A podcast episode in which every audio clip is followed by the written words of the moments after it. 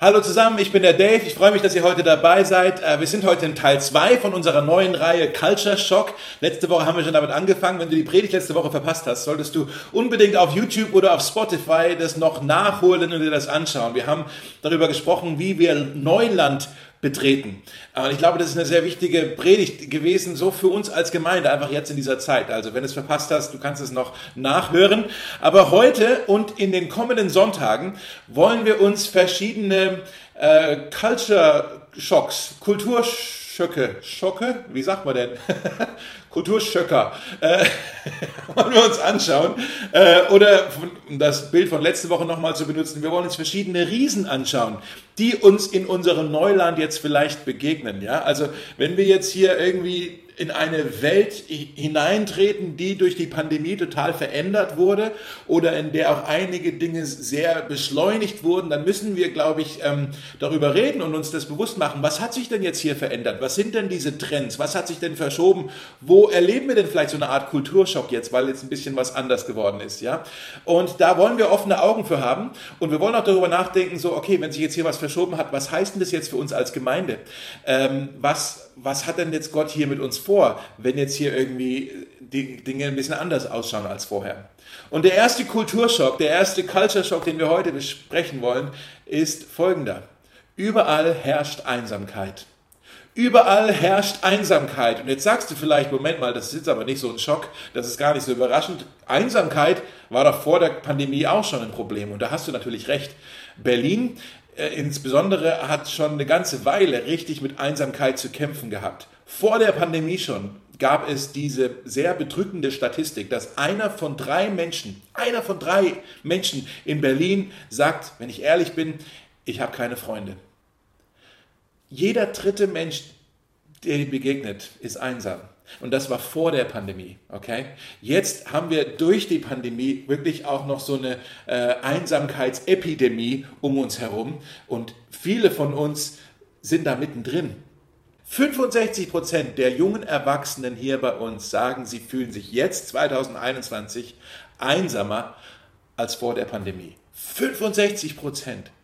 Leute, das ist eine unglaubliche Statistik deshalb sage ich, dieser Schock ist nicht, es gibt Einsamkeit, sondern der Schock ist, überall herrscht Einsamkeit. Es betrifft jetzt so viele Menschen.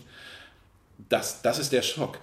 Ich habe mit jemandem gesprochen und der hat gesagt, Dave, ich, mir kommt so vor, als ertrinke ich hier äh, in, in der Einsamkeit. Mir kommt so vor, als ob ich da drin versinke in der Einsamkeit.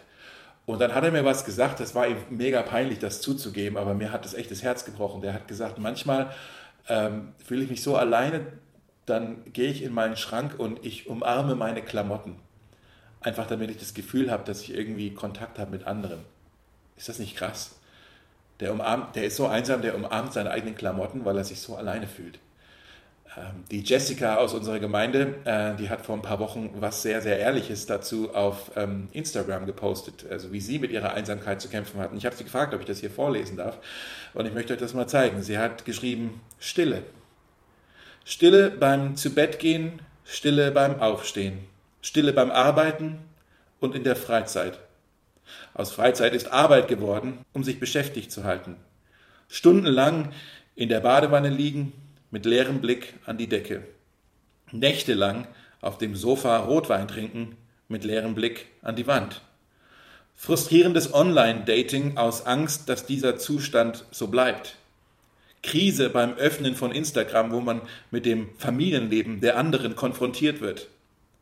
Regungsloses am Klavier sitzen, weil man nicht mal mehr weiß, worüber man spielen soll. Vielleicht hört sich das für dich auch super vertraut an. Leute, Einsamkeit ist jetzt wirklich überall. Überall herrscht Einsamkeit und das ist schockierend. Die Psychologen, wenn sie über die Einsamkeit äh, reden, ja, die unterscheiden ja zwischen der sozialen Einsamkeit und der emotionalen Einsamkeit. Vielleicht hast du es schon mal gehört. So die emotionale, sorry, die soziale Einsamkeit, die schaut eher so auf die Quantität deiner Beziehungen, deiner Kontakte. Ja, also jemand, der wahnsinnig isoliert lebt und kaum Berührung hat mit anderen Menschen, der hat eine soziale Einsamkeit, der kommt überhaupt nicht in Kontakt mit anderen. Aber es gibt auch eine emotionale Einsamkeit, die schaut nicht auf die Quantität der Kontakte, sondern auf die Qualität der Kontakte, auf die, auf die Tiefe der Beziehung. Würdet ihr mir da auch zustimmen, dass es ist möglich, sich alleine zu fühlen, obwohl man mit Freunden zusammensitzt? Oder es ist möglich, sich einsam zu fühlen, obwohl man eigentlich in einem Team auf der Arbeit zusammensitzt? Oder es ist möglich, sich einsam zu fühlen in einer Ehe?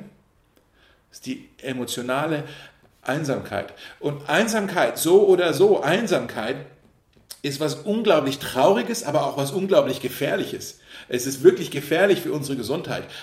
Einsamkeit ist tödlicher als Alkohol. Ich weiß nicht, ob ihr das wisst.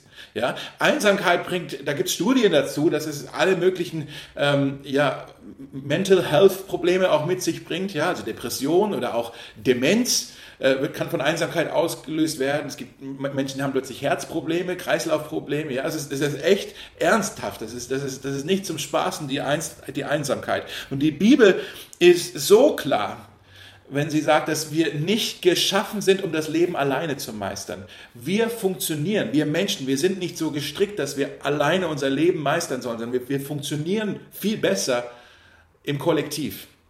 Das Erste, was Gott gesagt hat, was er nicht gut findet, in der Welt ist die Einsamkeit. Er hat gesagt, es ist nicht gut, dass der Mensch allein sei.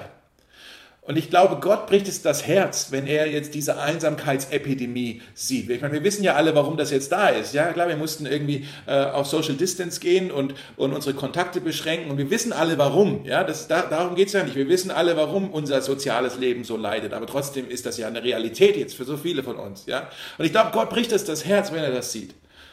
Und ich glaube auch, Gott hat das Gegenmittel schon längst im Sinn. Gott hat die Antwort auf die Einsamkeit eigentlich schon längst ähm, losgetreten. Und ähm, wir sehen eigentlich, was, was, was, was er im Sinn hat. In Psalm 68, Vers 7, da steht es so, Gott gibt den Einsamen ein Zuhause. Eine andere Übersetzung sagt, Gott schenkt den Einsamen eine Familie. Gott gibt den Einsamen ein Zuhause, eine Familie. Denk mal darüber nach. Das ist das Evangelium in einem Satz. Einsame bekommen eine Familie. Das ist die Geschichte der Bibel zusammengefasst. Den Einsamen schenkt er ein Zuhause. Das ist das Herz Gottes. Und wir sehen dieses Herz Gottes auch in dem heutigen Bibeltext, den wir schon angeschaut haben, in Jesaja 54. Ja, den haben wir gerade gehört, bevor wir in die Breakout Groups gegangen sind. Diesen Text hier, Jesaja 54, ist ein bisschen ein komischer Text, sind wir doch mal so ehrlich, ein bisschen schräg. Was, was ist hier eigentlich gemeint? Ja, da redet Gott durch den Propheten Jesaja zu dem Volk Israel, die zu diesem Zeitpunkt noch im babylonischen Exil waren. Und er gibt denen ein Versprechen, dass es bald wieder besser wird. Ja? Und er spricht sie, und das finde ich interessant, er spricht das Volk Israel an und er, ja, und er beschreibt sie als eine, als ob das ganze Volk wie so eine einsame, unfruchtbare, verlassene Frau ist. Und dieses, dieses Bild von Unfruchtbarkeit äh, ist ja irgendwie faszinierend, ja, weil letzte Woche haben wir da auch drüber gesprochen, über den unfruchtbaren Boden, ja. Wir haben gesagt, hier in Berlin fühlt sich irgendwie der geistliche Boden, fühlt sich an wie so steiniger, äh, harter Boden. Irgendwie haben wir das Gefühl, hier wächst seit Jahren irgendwie nichts wirklich auf, ja.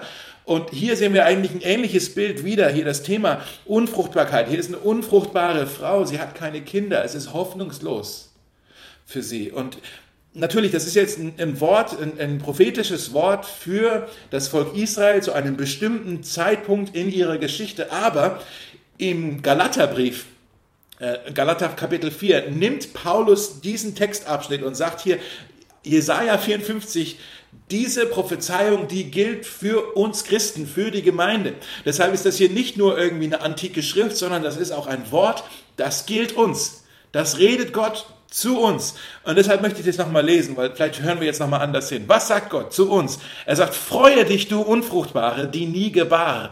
Freue dich, jauchze und jubele, auch wenn du nie in Wehen lagst. Denn die einsame Frau, die keine Kinder bekommen konnte, hat jetzt mehr Kinder als die, die verheiratet ist, spricht der Herr. Deshalb mach in deinem Zelt Platz, breite die Decken aus, spare nicht, mach die Stricke lang von deinem Zelt und die Pflöcke fest, denn bald wirst du aus allen Nähten platzen.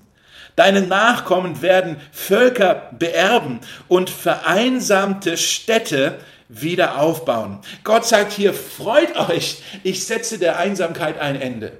Wie denn? Gott, was hast du vor? Wie willst du die Einsamkeit ein Ende setzen? Gott sagt, ich möchte hier eine Familie gründen mit euch.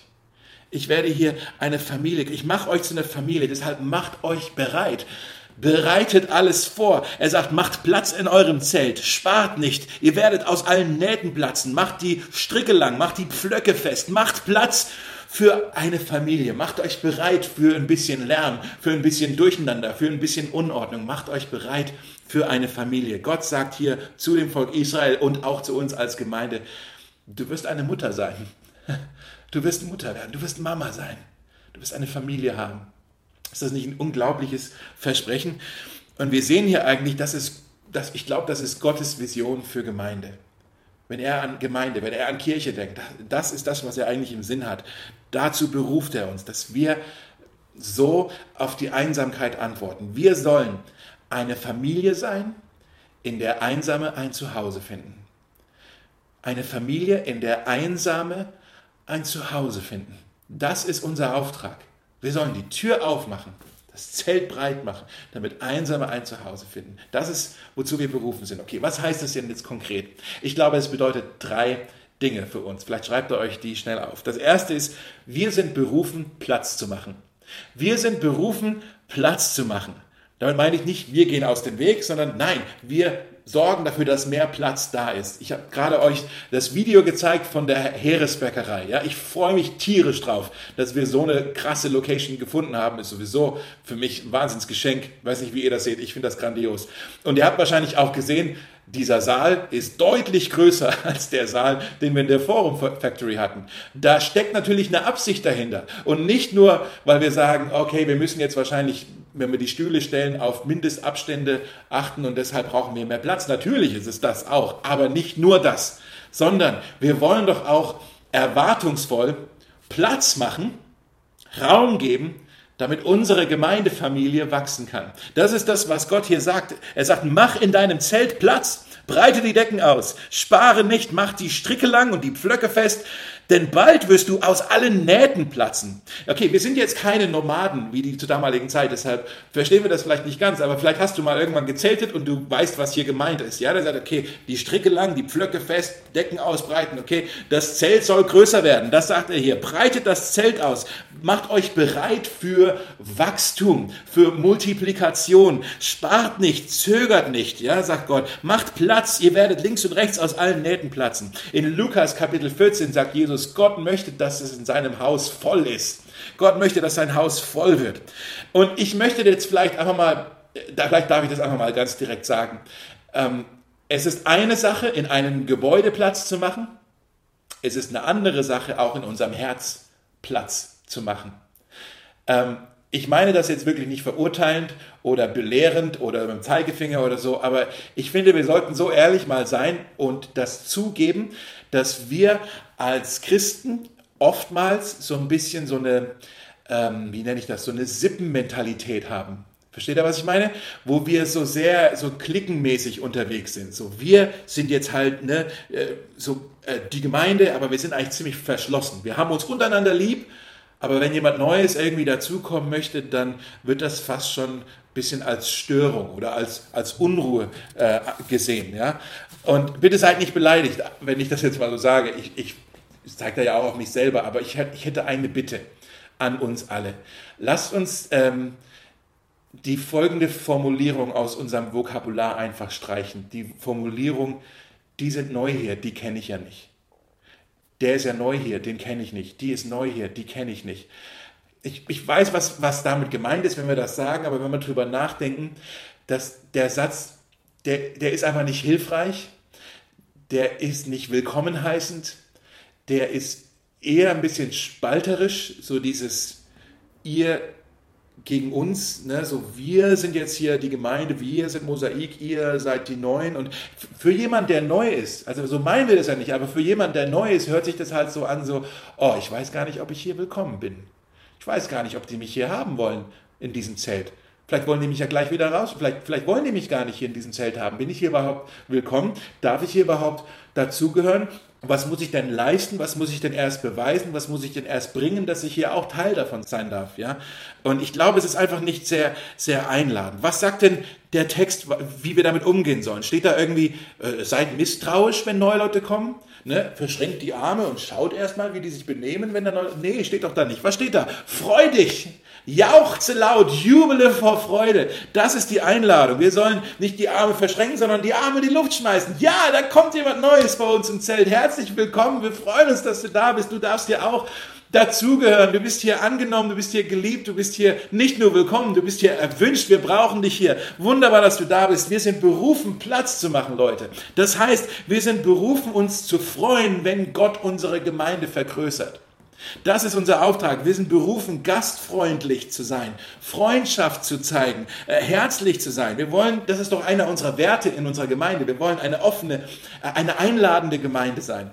Übrigens, ich weiß nicht, ob ihr das wusstet, in der Bibel ähm, gibt es ein, äh, die Bibel gibt uns eigentlich ein, äh, ein äußerliches Zeichen, ein Symbol, das wir feiern können, äh, wenn die Gemeinde am Wachsen ist. Ähm, die Taufe. Die Taufe ist ein Tauffest, weil wir das da zelebrieren, dass Gott zu unserer Familie Menschen mit hinzufügt. Natürlich ist die Taufe auch immer ein Symbol, ein Zeichen dafür, dass sich jetzt hier ein, ein Mensch bekehrt hat, ja, und er möchte das öffentlich bezeugen, wenn ich gehöre jetzt hier zu Jesus, das ist natürlich auch die Taufe, aber die Taufe ist auch immer ein Symbol, ein Zeichen dafür, dass jemand aufgenommen wird, dass er willkommen geheißen wird in der Familie. Das ist die Taufe. Und vielleicht hast du auch schon, vielleicht schon eine ganze Weile darüber nachgedacht, hey, soll ich mich eigentlich mal taufen lassen? Äh, vielleicht hast du da auch Fragen dazu, vielleicht hast du auch noch nie wirklich drüber nachgedacht und du denkst gerade, hey, was ist denn eigentlich Taufe? Will ich mal mehr drüber wissen, ja? Oder vielleicht wurdest du als Baby getauft, so wie ich, ja, wurde als Baby getauft und als Erwachsener nochmal, doppelt hält besser, ne? genau. aber vielleicht überlegst du dir das, ja, kann man sich eigentlich als Erwachsener dann nochmal taufen lassen und wie, wie sieht denn das aus und was sagt denn die Bibel und so weiter. Wenn du dazu Fragen hast zum Thema Taufe, äh, dann lade ich ein, schreib mich gerne an oder ruf mich an oder komm auf mich zu oder wir quatschen nach dem Gottesdienst noch in einem Breakout-Room oder so. Ähm, weil ich hoffe, dass wenn wir jetzt dann auch bald wieder anfangen mit Gottesdiensten, dass wir auch ziemlich bald einen Taufgottesdienst feiern können. Ähm, ja, und wenn du Bock hast auf Taufe, wenn du da neugierig bist, wenn du da mehr drüber wissen möchtest, äh, lass uns ins Gespräch kommen und ich möchte gerne helfen, bei deinen Fragen, die du vielleicht auch hast, noch Antworten zu finden. Und du bist herzlich eingeladen, dich auch hier taufen zu lassen. Und wir wollen das feiern. Taufe ist ein Fest, weil es, weil es eben genau das ist. Wir, wir feiern das, dass die Familie wächst. Ja? Also das erste ist, wir sind berufen, Platz zu machen. Das zweite ist, wir sind berufen, Familie zu sein. Wir sind berufen, Familie zu sein. Denn wir machen ja hier nicht nur Platz für Gäste, sondern wir machen Platz für Familienmitglieder. Ist ja ein Riesenunterschied. Ne? Wenn jemand zu Besuch kommt, da ist man froh, wenn er kommt, aber man ist auch ein bisschen froh, wenn er wieder geht. Ne? Das ist ja nur ein Gast. Aber ein Familienmitglied, das ist ja was ganz anderes. Ein Familienmitglied, da sagen wir, hey, komm und du kannst hier wohnen. Du gehörst jetzt hier dazu. Du bist jetzt hier ein Teil davon. Du gehörst dazu, genauso wie ich. Wir, sind, wir gehören jetzt zueinander. Ähm, in Epheser Kapitel 2 äh, steht es so, ihr seid jetzt nicht länger Fremde oder Heimatlose, sondern ihr seid Bürger des Himmels.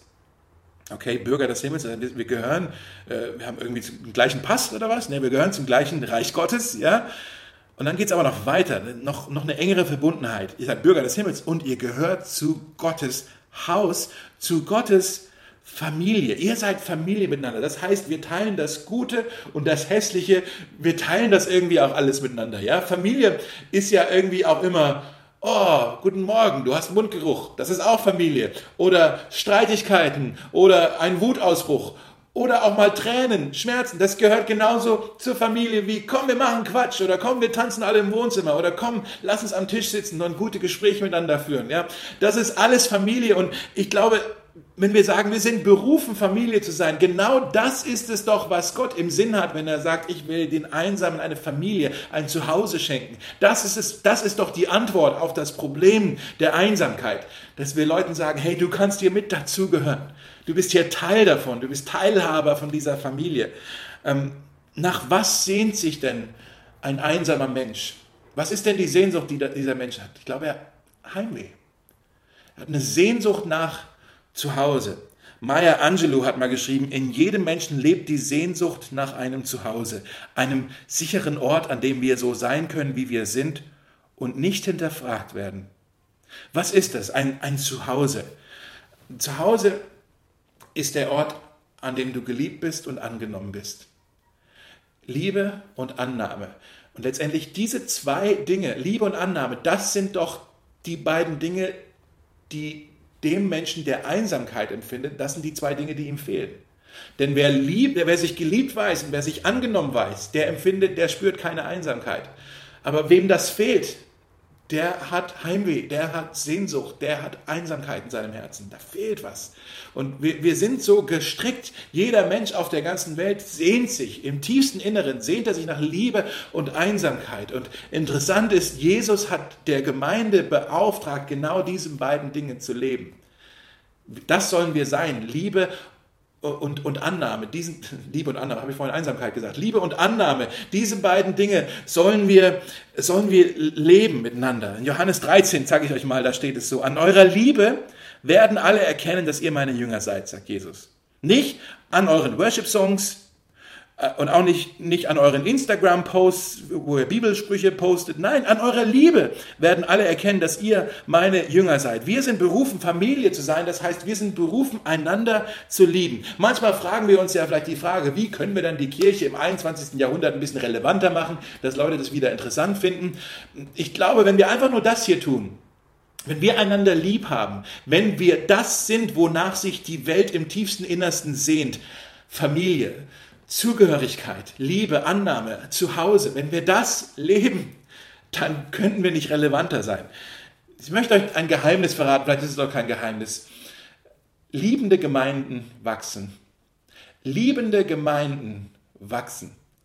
Da musst du die Tür zuhalten, um die Leute fernzuhalten, weil das so anziehend, weil das so attraktiv ist. Wenn wir lernen zu lieben, dann werden wir explodieren. Die Berliner, die werden uns die Türen einrennen, denn das ist das, wonach die Stadt so einen Hunger hat. Hunger nach Liebe. Also wir sollen als Familie ein Ort der Liebe sein, ein Ort der Annahme sein. Das ist ja das Zweite, ja, ein Ort der Annahme. Paulus sagt im Römerbrief, nehmt einander an, wie Christus euch angenommen, angenommen hat, denn dadurch wird Gott geehrt. Was sagt er hier? Annahme ist eine Form der Anbetung. Es ehrt Gott. Dadurch wird Gott geehrt. Und wir sagen ja nicht, krieg erstmal dein Leben auf die Reihe, äh, okay, mach erstmal, dass du, dass du wie ein bisschen gepflegte Erscheinung hast und guck mal, dass du hier auch dich benimmst und dann, äh, wenn du annehmbar bist, dann werden wir dich auch annehmen. So haben es die Pharisäer gemacht zu Zeiten Jesu. Ne? Die haben gesagt, äh, wasch dich erstmal rein und dann können wir uns hinsetzen und dann darfst du mit mir speisen. Aber Jesus hat es genau andersrum gemacht. Er hat gesagt, setz dich, lass uns gemeinsam essen und ich werde dich reinmachen. Seht ihr, wie er es umgedreht hat? Er hat, und das ist doch das Evangelium, deshalb sind wir doch auch überhaupt erst hier, weil er uns so angenommen hat, wie wir sind. Wir mussten nicht erst etwas leisten oder uns irgendwie beweisen bei ihm, sondern er hat uns angenommen, wie wir sind. Und er sagt, das soll auch unsere Haltung sein in der Gemeinde. Wir sollen einander so annehmen, wie Christus uns angenommen hat. Das wollen wir lernen diese Annahme. Also, wir wollen Familie sein. Wir sind berufen, Familie zu sein. Und dann das dritte eben noch schnell. Äh, wir sind berufen, aufzublühen. Wir sind berufen, aufzublühen. Also Gottes Traum hier ist, dass er eine Familie etablieren, gründen möchte. Ja, er sagt, die Zeit der Unfruchtbarkeit ist bald vorbei, der Sturm ist bald vorbei. Und dann hat er jetzt hier ein Versprechen noch in Vers 11. Da sehen wir noch mal ein neues Bild für das, was er tun möchte. Es ist nicht so sehr Familie, sondern er redet jetzt von einer Stadt, die wieder aufgebaut wird. Er sagt, du Elende, von Stürmen gebeutelte, du Ungetröstete. Ich werde deine Mauern auf Edelsteine bauen, äh, stellen und dich auf einem Fundament aus Saphiren wieder aufbauen.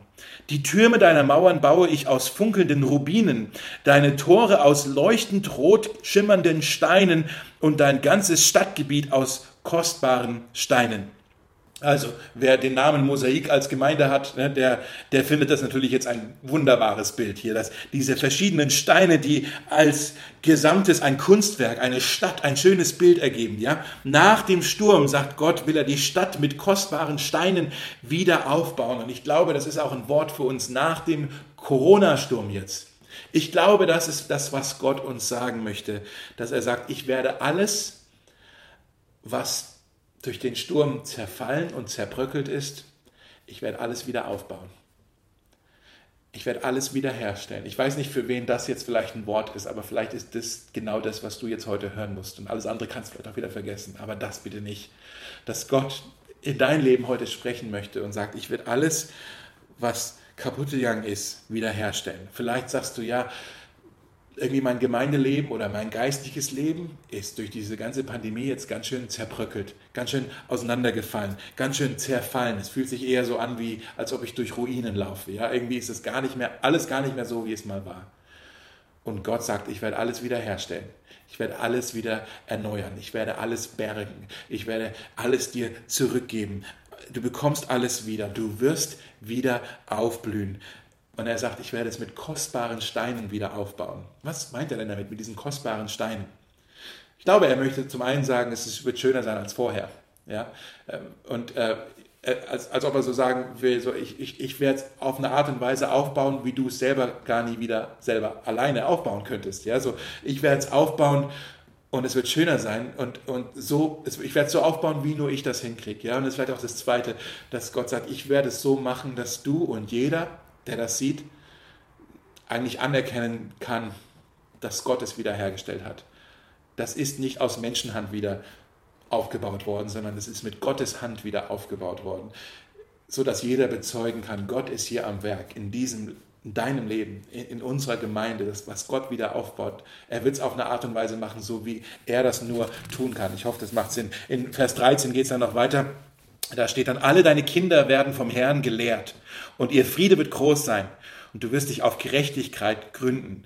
Äh, was heißt es hier? Alle deine Kinder werden vom Herrn gelehrt. Das heißt, Gott möchte uns noch so viel mehr zeigen, noch so viel mehr von, äh, von ihm ja, offenbaren, noch so viel mehr lehren.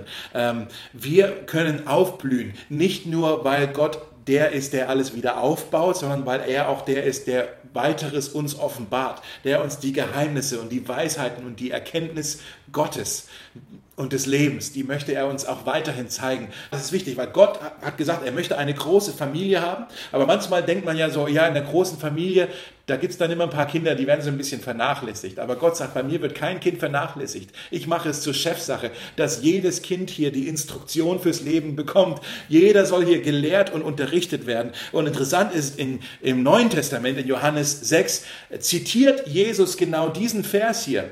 Deine Kinder werden vom Herrn gelehrt werden. Und er zeigt damit auf sich und er sagt, ich bin jetzt der, der das hier verwirklichen wird. Ich bin der Lehrer, ich bin das Klassenzimmer, ich bin das Schulfach, ich bin das alles. Ja, durch mich wird dieses Versprechen wahr werden, sagt Jesus. Dann steht da noch, ihr Friede wird groß sein. Das Wort Friede im Hebräischen ist das Wort Shalom, ja. Das bedeutet mehr als nur halt konfliktfrei, sondern es bedeutet so viel. Es bedeutet Harmonie, es bedeutet Ganzheit, es bedeutet Segen, es bedeutet Fülle, es bedeutet Freundschaft, es bedeutet bedeutet äh, Freude, Freiheit, äh, Shalom, ja, ihr Friede wird groß sein, wir können aufblühen.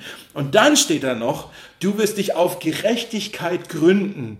Und das überlesen wir jetzt vielleicht schnell. Du wirst dich auf Gerechtigkeit gründen. Was meint er denn damit? Und dieser Satz hier, ich glaube, das, genau das ist der Game Changer für unser Problem mit der Einsamkeit.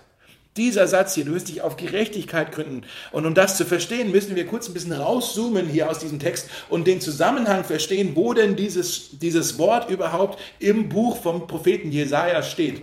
Denn ein Kapitel vorher, in Jesaja 53, ist ein sehr bekanntes Kapitel.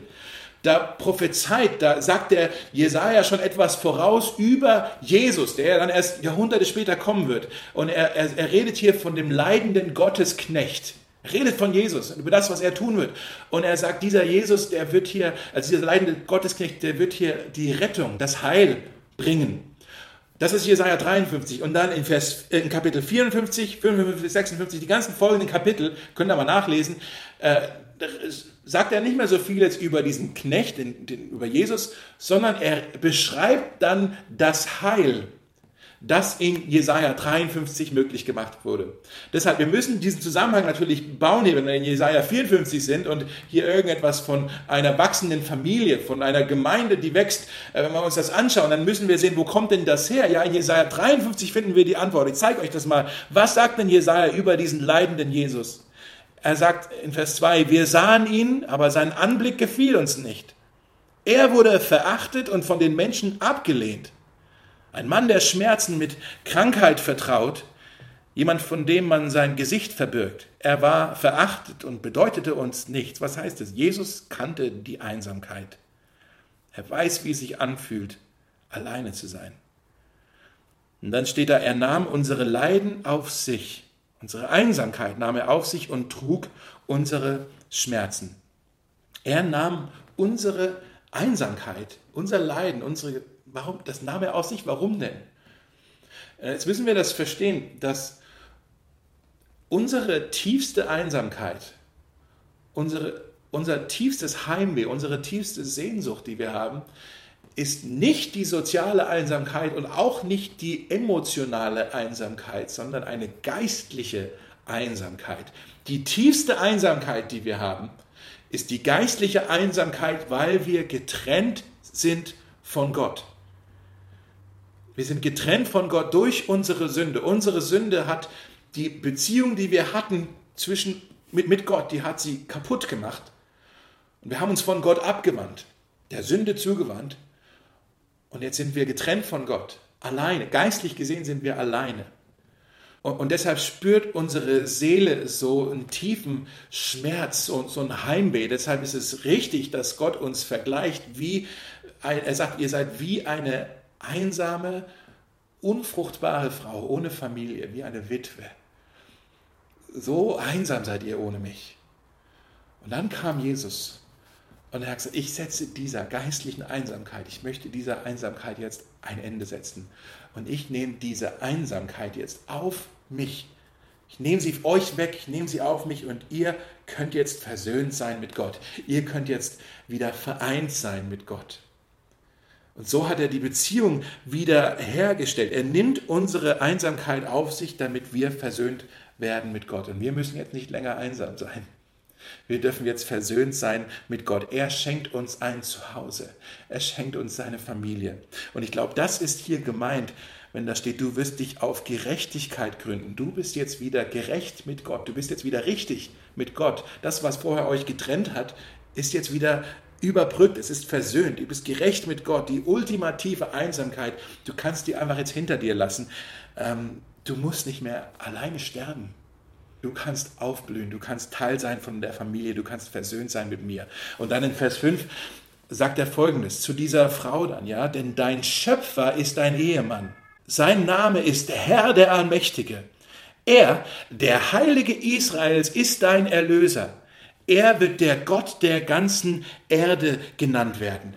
Keine Trennung mehr, keine Einsamkeit mehr.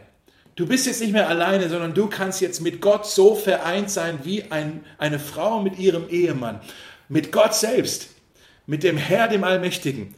Und was sagt Gott hier? Was sagt er zu Israel? Er sagt, Israel, ich bin dein Erlöser, der Heilige Israels, ich bin dein Erlöser, aber ich bin auch der Gott der ganzen Erde. Nicht nur der Gott Israels, sondern der Gott der ganzen Erde. Und ich glaube, so ähnlich sagt er es auch uns als Gemeinde, dass er sagt, Mosaik, ich bin euer Retter. Aber ich möchte auch alle anderen Menschen retten, auf der ganzen Welt und auch hier in Berlin. Ich möchte, dass alle gerettet werden. Die Menschen in Berlin, die so einsam sind, die so weit weg sind von mir, die getrennt sind von mir. Ich möchte ihnen ein Zuhause schenken. Ich möchte ihnen ein Zuhause geben. Deshalb habe ich euch als Gemeindefamilie gegründet, damit Menschen, einsame Menschen bei euch ein Zuhause finden. Also bereitet alles vor, macht Platz, Bereitet ein großes Zelt vor, vergrößert den Raum, macht euch bereit, macht auch euer Herz bereit. Ich gründe hier bei euch meine Familie, in der Einsame ein Zuhause finden, sich geliebt fühlen, angenommen sind und aufblühen dürfen.